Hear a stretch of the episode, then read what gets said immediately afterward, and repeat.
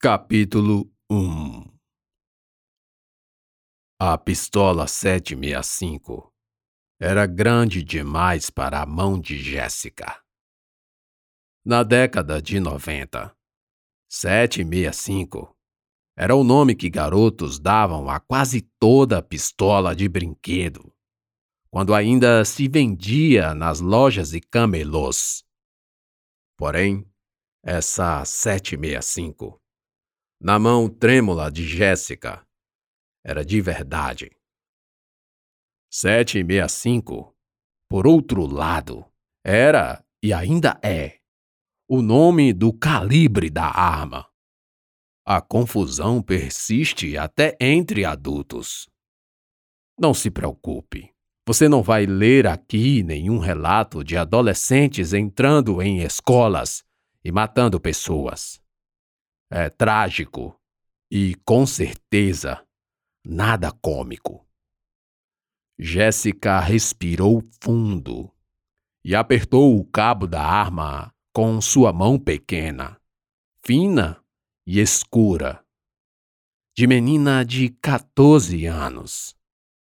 O que é certo? O que é errado? Qualquer situação extrema imporia uma decisão extrema? Cinco contra um. Aliás, cinco contra uma. Uma menina. Uma menina magra e pequena. Pelo menos não sou um alvo fácil. Jéssica pensou.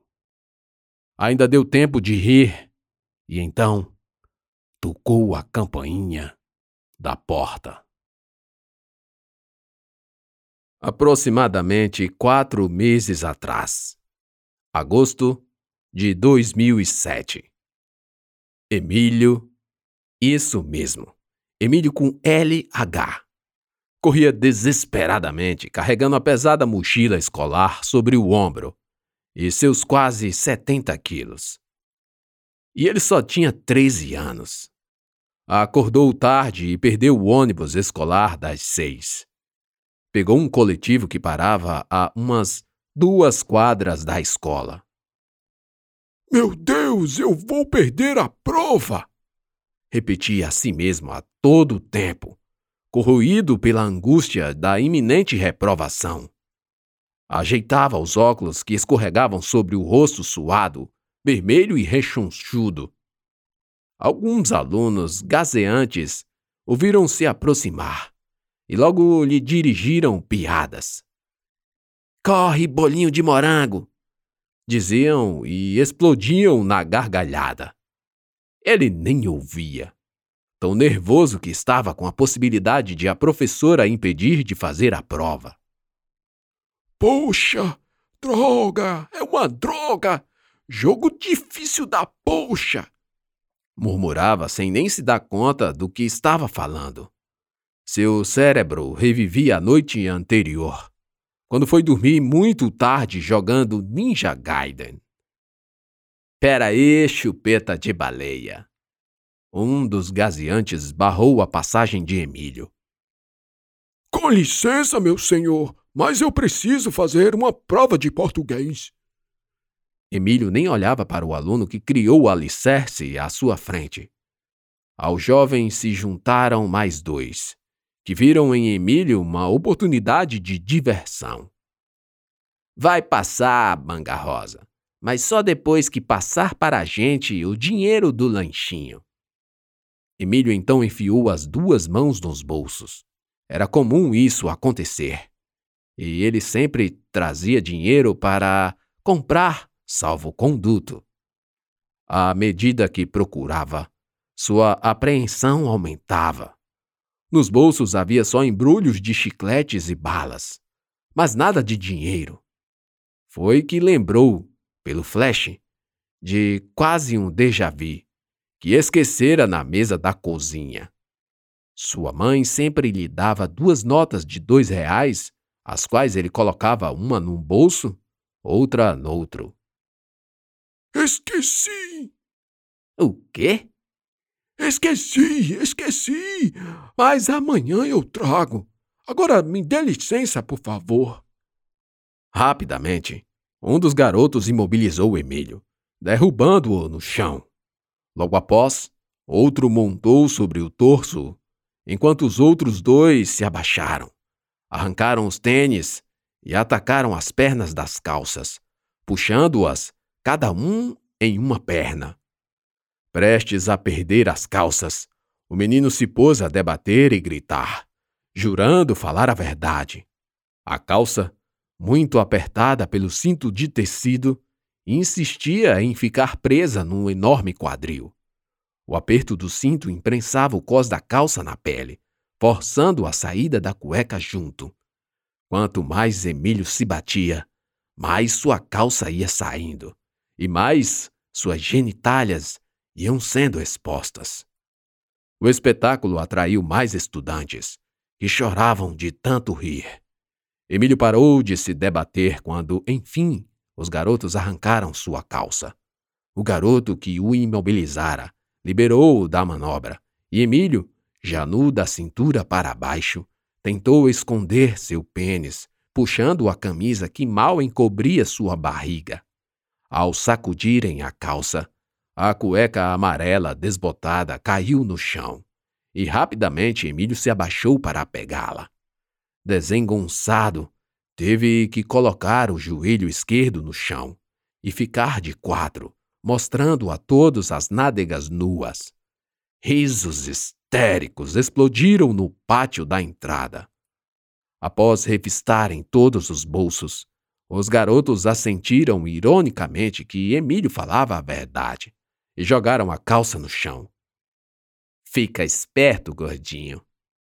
Emílio, já de pé e mais ofegante do que antes, tentou se vestir rapidamente, mas a pressa o atrapalhava ainda mais, desequilibrando-o num pé só. Calçou os tênis sem prender os calcanhares e logo estava correndo novamente.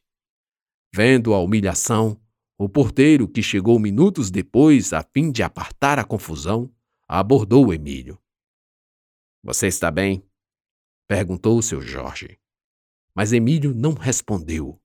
Estava estático, revivendo a vergonha por que passou e se culpando pelo esquecimento das notas de dois reais.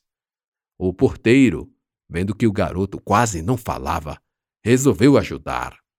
Meu Deus do céu, o que fizeram com você? Ok, Emílio. Vamos lá. Vou lhe levar para a sua sala. Emílio chegou à sala. Todos já faziam a prova. A professora não deixaria o menino entrar, mas foi graças à ajuda de seu Jorge que ele fez a prova de português. Obrigado, seu Jorge. Por nada, garoto. Vê se fica longe daqueles marginais.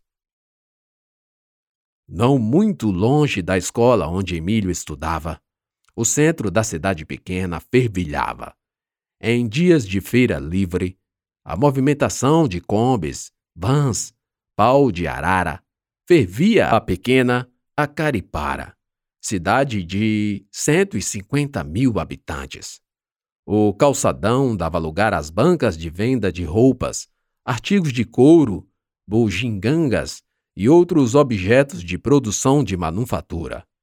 Aquilo movia a cidade, dava vida ao comércio local e mantinha muito emprego. Não só as bancas, mas as próprias lojas estavam apinhadas de gente. Todas menos uma. Uma pequena loja de dois pisos, cujo nome Bozo Joias, num letreiro branco e vermelho, não era nada atraente. No piso do térreo, a loja dispunha de inúmeras prateleiras de joias e relógios mequetrefes. Quase um abandono total, pela poeira e sujeira. O atendimento era péssimo, feito por uma pessoa só, uma só, um velho que fumava um cigarro de palha, cuja fumaça espantava as moscas e os fregueses.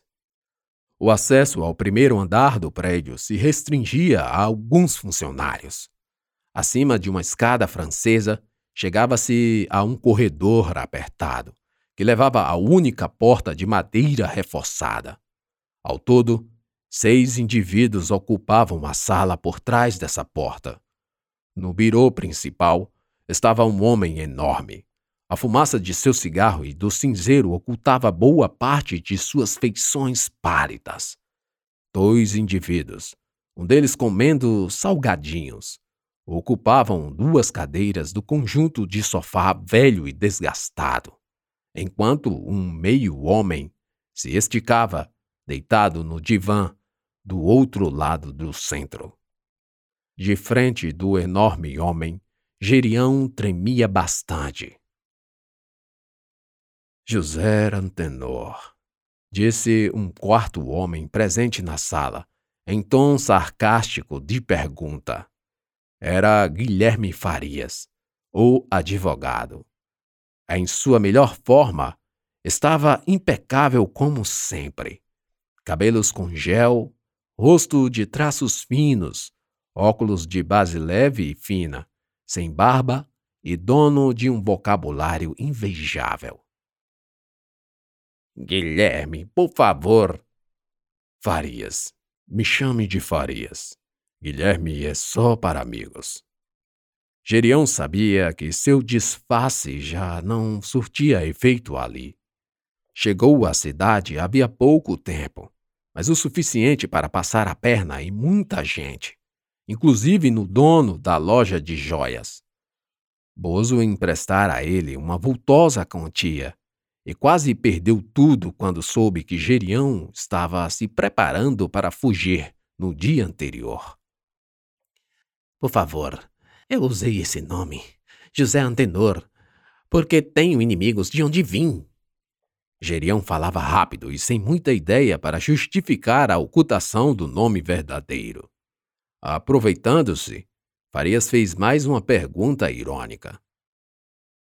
E por isso também forjou um documento, inclusive usando tais documentos para o contrato de empréstimo que fez conosco. Eu sinto muito. Eu sinto muito. Já chega! Uma voz gutural rasgou o pouco de espírito de Gerião. A quem quer enganar? A mim? Novamente! Após algumas frases completas, a figura dentro da fumaça tomava forma. Calvo, mas não totalmente careca, pois a parte de trás e das têmporas ainda cresciam fios de cabelos ruivos, inclusive do interior dos ouvidos e orelhas gigantescas. A pele branca albina e descascada. O excesso de cigarro e fumaça já tinham deixado a marca de velhice antecipada, em forma de crostas e fissuras entre as rugas. Enormes olheiras contrastavam com a pele branca, às vezes vermelha, e denunciavam um indivíduo de poucas horas de sono, duas ou três horas por dia. Sua narina era enorme, redonda e avermelhada, pelas varizes entupidas, com sulcos e crostas danificadas. Os lábios grossos e vermelhos. Posto a idade, o cigarro o fizesse perder o brilho. Buracos de cravos solidificados e a superfície descamada do nariz contribuíam para um aspecto sombrio. Bozo nasceu com algum tipo de acromegalia, tudo nele sendo desproporcional, enorme. Ainda que sentado, estimava-se a altura de quase dois metros. As vértebras de seu pescoço haviam envergado, contrastando com o crescimento dos ombros, de forma que era impossível saber em que parte do torso sua cabeça estava presa. Suas camisas de botão jamais eram completamente abotoadas, dando à mostra a parte interna do peito branco, cheio de pelos vermelhos, sardas e verrugas que só cresciam com o passar do tempo. A tudo se somava a simplicidade e modesta de suas roupas. A cadeira rengiu quando o agiota descolou as costas e curvou seu torso para a frente, aproximando-se na direção de Antenor. Se você tivesse vindo aqui e dito qual era o seu plano, eu teria ajudado de outra forma. Bozo falava enquanto amassava a ponta de cigarro sobre outras tantas no cinzeiro. Sua visão estava estática sobre a nota promissória de 50 mil reais, emitida por José Antenor, e cujo vencimento datava do início do mês passado.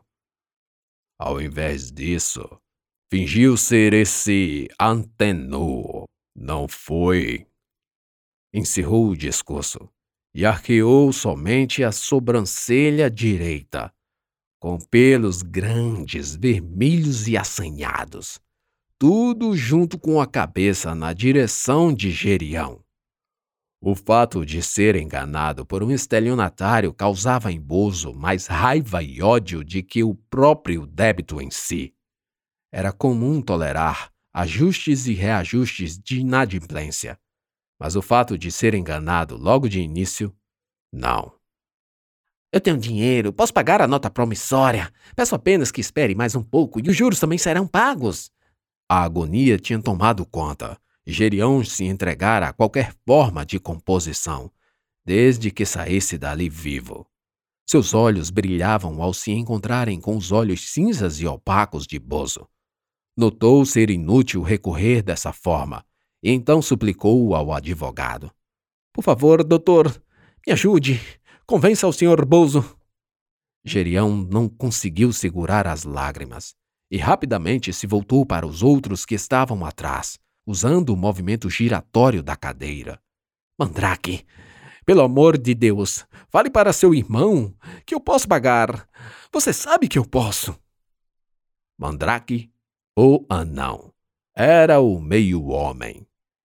Alguns o conhecia como irmão de Bozo, mas a verdadeira história não é bem assim. Fisicamente, ambos se contrastavam. Mandrake era baixo exatamente por ser anão, com um pouco menos de um metro e cinquenta. Para quem não conhecia detalhadamente a literatura médica, era um anão sim.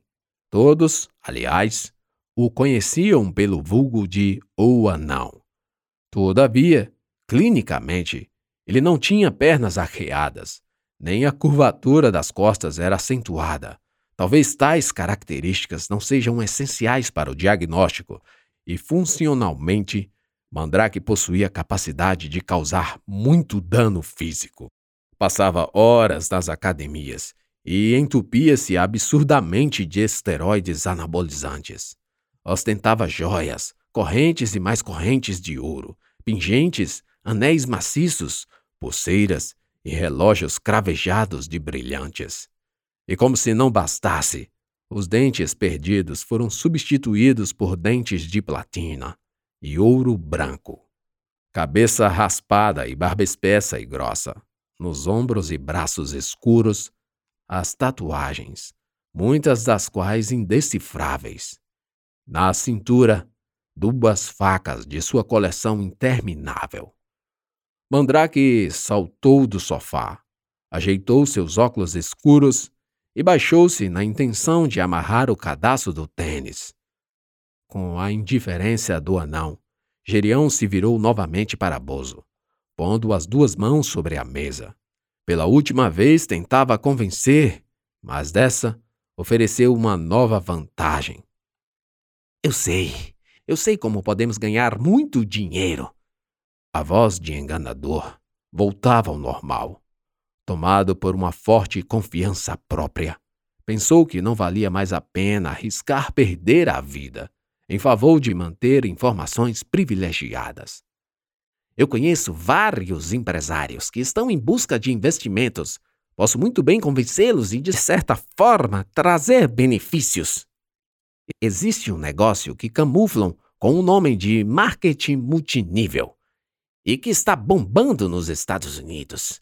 Posso colocar para funcionar aqui também e o senhor vai triplicar sua fortuna. Então, o que me diz? Os olhos brilhavam, as lágrimas cessaram, e Gerião agora esperava uma atitude racional de Bozo. Bozo se inclinou para oferecer as duas mãos a Gerião. com as palmas viradas para cima. A princípio, ficou no ar uma dúvida razoável sobre o que o gesto representava.